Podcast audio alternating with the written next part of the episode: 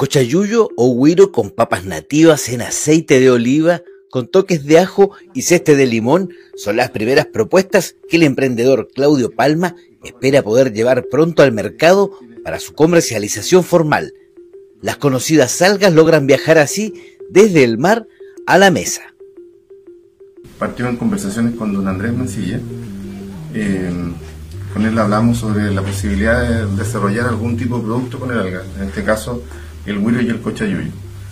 Eh, postulamos a un, fondo de Corfo que se llama Sumate Innovar y en esa oportunidad eh, Alga Magallanes se unió a CREA, el Centro Regional de Estudio en Alimentos Saludables, y salió este producto, que en definitiva es lo que esperamos pronto poder salir al mercado tanto nacional como internacional. Para alcanzar este objetivo, Palma recurrió al equipo de la Vicerrectoría de Investigación y Posgrado de la Universidad de Magallanes buscando orientación para acercarse a los estudios y conocimientos existentes en torno a las algas y así desarrollar un producto de calidad. Bueno, las algas subantárticas, como ustedes saben, tienen, son muy virtuosas, tienen muchas propiedades.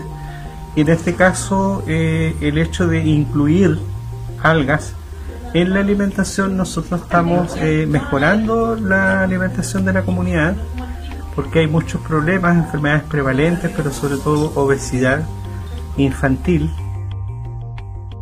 Algas beneficiosas para la salud que también pueden ser fuente para el desarrollo de una buena idea comercial.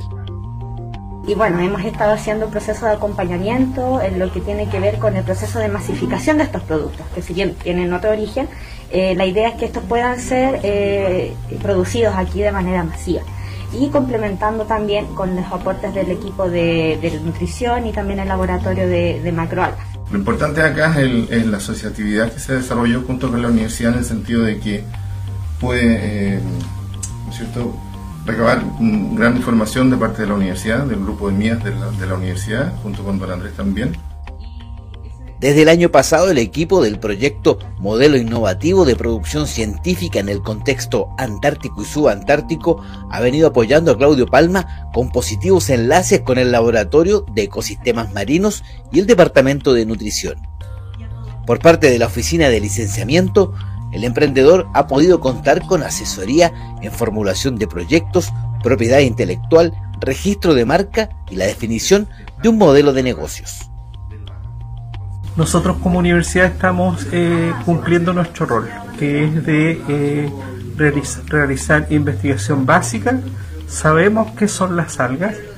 Aplicada, conocemos las propiedades ¿cierto? de cada una de ellas y también qué es la innovación y la transferencia de cómo transmitimos este conocimiento a la comunidad, ¿cierto? que en estos momentos lo requiere.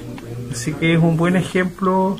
Para mí, lo personal, es sumamente importante la relación con la universidad porque creo fervientemente en lo de la asociatividad. Creo que es muy importante lo que es la ley del I D de innovación y desarrollo.